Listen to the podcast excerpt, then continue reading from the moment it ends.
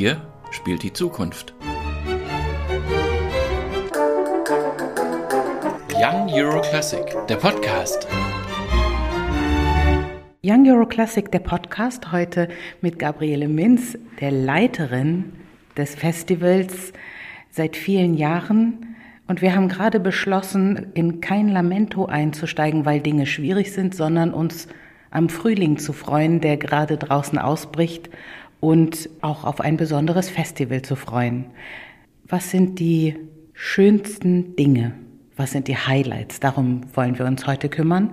Und es geht gleich wahnsinnig international los. Ja, wir fangen ganz international an. Wenn man so die Weltkugel betrachtet, haben wir im Auftakt Asien, Europa, Nordamerika. Asien ist vertreten durch ein internationales asiatisches Orchester, was bei Young Euro Classic tatsächlich schon mal war und aus Musikern mehrerer asiatischer Länder besteht. Europa ist vertreten durch das Deutsche Bundesjugendorchester und Nordamerika durch die USA und zwar durch das Carnegie Jazz Orchester. Warum sind diese herausragenden Ensembles, Asian Youth Orchestra, Bundesjugendorchester, NYO Jazz, so wegweisend für das, was wir doch eigentlich wollen, nämlich dass junge Künstlerinnen und Künstler sich begegnen können? Ja, tatsächlich, das sieht man an diesen ersten Orchestern, wo in der, in der ersten Woche auch noch Kuba dazukommt. Man sieht sozusagen die Anstrengung, die ungebrochen, der den ungebrochenen Willen, äh, das, was man kann, auch auf die Bühne zu bringen. Und da ist eben Young Euro Classic immer eine ganz tolle und begehrte Plattform. Nach diesem internationalen Auftakt schauen wir nach Europa und auch das ist eine Tour d'Horizon. Ja, äh, das muss man so sagen. Wir haben einen sehr konzentrierten Europateil. Wir beginnen mit Griechenland, gehen dann weiter über Western Balkans. Das ist eine Orchesterinitiative, die geht auf einen albanischen Dirigenten zurück und die vereint sechs Nicht-EU-Länder. Also wir, wir fassen den Begriff Europa durchaus geografisch und nicht nur politisch. Dann ist Rumänien äh, wieder dabei, natürlich als Vertreter des zusammengeschlossenen Europas, das EUBO Norwegen und Niederlande. Niederlande dieses Mal mit zwei sehr interessanten Formationen. Einmal mit Symphonic Jazz und einmal ein Neuankömmling, nämlich das Konzertgebäude, das berühmte Konzerthaus, hat inzwischen ein Jugendorchester, das wir hier bei Young Euro Classic jetzt zum ersten Mal vorstellen. Die Frage habe ich schon öfter gestellt, wer darf eigentlich hier sein? Denn es ist zunehmend ein Privileg, finde ich, bei Young Euro Classic spielen zu dürfen. Es soll natürlich Abwechslung geben und es gibt aber sehr viele, die sagen, wir müssen unbedingt im nächsten Jahr wiederkommen. Es ist so wichtig für unsere Reputation. Es ist so wichtig für unser europäisches, weltenbürgerliches Anliegen. Wer qualifiziert sich für diesen Gedanken hier und in Ihrer Vorausplanung, wen möchten Sie gerne nebeneinander immer wieder sehen? Ja, wir achten sehr darauf, dass wir, wenn wir europäische Orchester einladen, dass sich dann im Wesentlichen, zumindest wenn man den Zeitraum von drei Jahren betrachtet, da doch ganz Europa widerspiegelt. Die Möglichkeiten, äh, internationale Orchester aus weiter entfernten Regionen dieser Welt einzuladen, die bestimmen sich natürlich vor allem dadurch, was da für Tourneeplanungen, was da für Möglichkeiten bestehen. Aber alle diese Orchester klopfen bei uns an und wir versuchen es auch möglich zu machen, wenn man so einen gewissen Zeitraum von drei bis fünf Jahren betrachtet, dass sich dann alle Orchester, die qualifiziert sind vom musikalischen Niveau, äh, die ein Young Euro Classic gemäßes Programm bieten, eine große Symphonie, einen Komponisten aus dem Heimatland und natürlich eine Ur- oder Erstaufführung. Das ist ja im Grunde ein sehr, sehr allgemeines Profil dem sich die Orchester auch zuordnen. Es gibt da immer wieder Ausnahmen, aber im Prinzip sind das ja die Elemente, die Young Euroklassik auszeichnet. Es sind professionelle Jugendorchester und es sind Jugendorchester, die in diesem Sinne ihr Programm gestalten. Zum Abschluss des Festivals enden wir mit Frankreich. Das ist uns in diesem Jahr besonders wichtig, weil 60 Jahre Élysée Vertrag. Diejenigen, die sich ein bisschen für Geschichte interessieren, wissen, welche große Bedeutung für die Entwicklung Europas dieser Élysée-Vertrag, diese ähm, Freundschaft, die entstanden ist zwischen Deutschland und Frankreich, das hat sich doch für Europa als sehr prägend erwiesen und den europäischen Kontinent sehr vorangebracht. Auch Französisch, der Austausch zwischen Jugendorchestern in Berlin-Neukölln und Po in Frankreich, sehr erfolgreich, findet zum dritten Mal ein Austausch zwischen zwei Jugendorchestern statt. Im letzten Jahr waren die deutschen Jugendlichen in Frankreich, im Jahr davor waren die Franzosen hier und auch diesmal sind sie wieder eingeladen, gemeinsam ein Konzert vorzubereiten. Dieses Austauschprojekt, mit dem sie ja praktisch diesen Freiheit, Gleichheit, Brüderlichkeit Schwerpunkt in diesem Jahr lange vor bereitet haben und vorgeplant haben. Warum ist der so erfolgreich? Es ist eine Zusammenarbeit von sehr jungen Laienmusikern. Das unterscheidet auch diese beiden Formationen aus der Paul Hindemith Musikschule und aus der Musikschule in Po. Es ist im Süden Frankreich.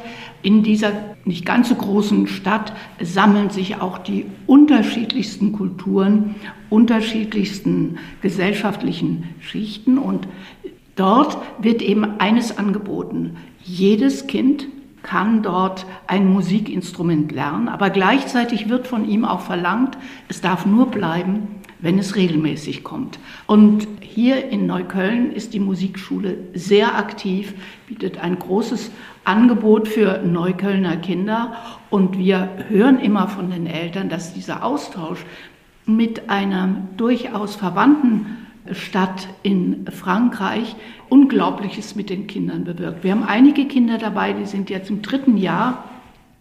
Schon wiederholen sie diese Begegnung. Im letzten Jahr sind viele Neuköllner Eltern mit ihren Kindern nach Po gereist, haben ihren Urlaub verbunden mit dem Besuch des Konzertes dort und umgekehrt. Zwei sehr engagierte Dirigenten arbeiten mit den Kindern und natürlich die Bedingungen hier in der Musikschule Paul Hindemith sind ganz wunderbar. Die Kinder können dort ausführlich üben und haben dann die große Aufgabe, am Abschlusssonntag ein Konzert von Kindern für Kinder zu veranstalten. In diesen großen europäischen Rahmen ist ein Festival im Festival eingebettet, bewusst auch wieder geografisches Europa und Länder, die Beitrittskandidaten möglicherweise sind oder werden wollen, aber jetzt schon zur Young Euro Classic Festival Familie dazugehören. Das Festival im Festival macht sich das Thema zu eigen,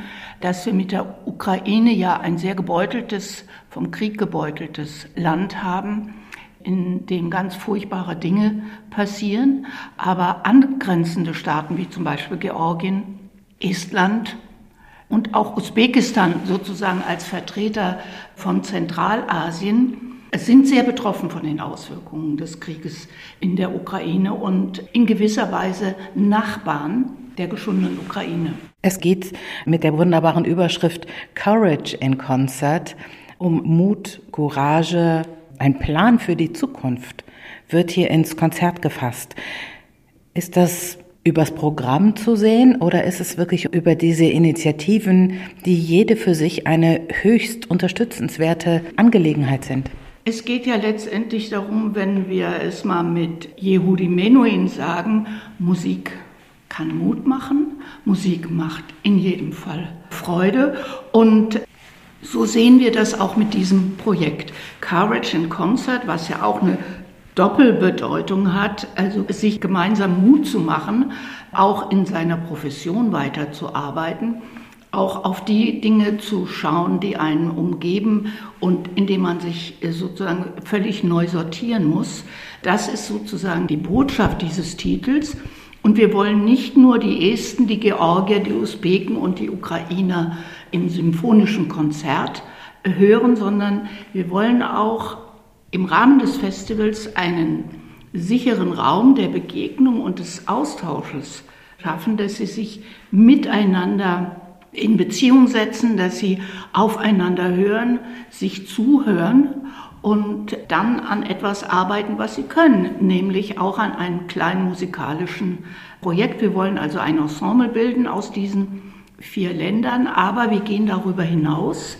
Wir bitten einen jungen Autor aus den vier verschiedenen Ländern zu diesem Thema einen kleinen Essay zu schreiben oder sich eine andere angemessene Form zu wählen, so dass wir auch eine Stimme der nachwachsenden professionellen Generation hören, wie sie sich ihre Zukunft vorstellen. Kann man sich überhaupt noch beruflich im Rahmen der Kultur engagieren? Soll man sich darauf orientieren oder muss man ganz andere Berufe ergreifen? Das ist jedenfalls eine Frage, die wir schon häufiger von den Musikern gehört haben.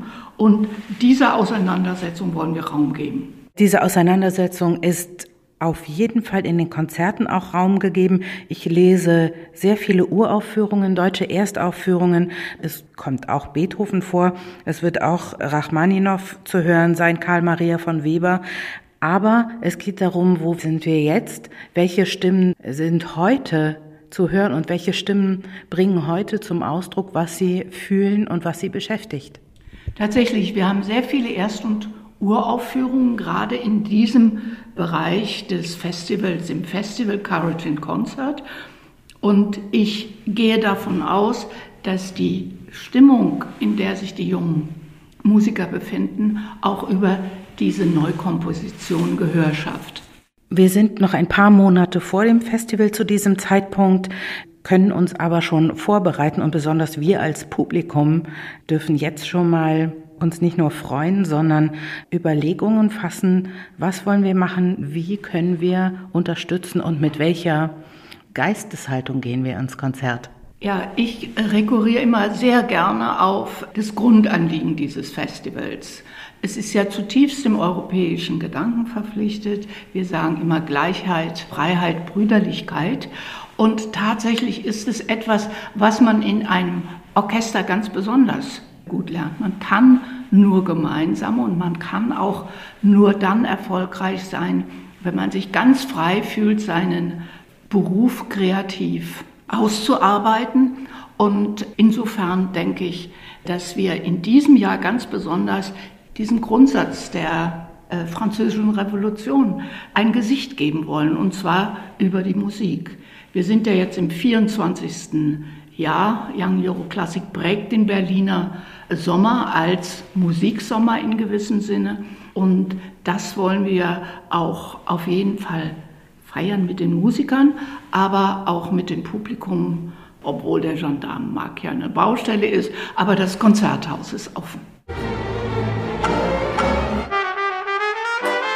Young Euro Classic, der Podcast.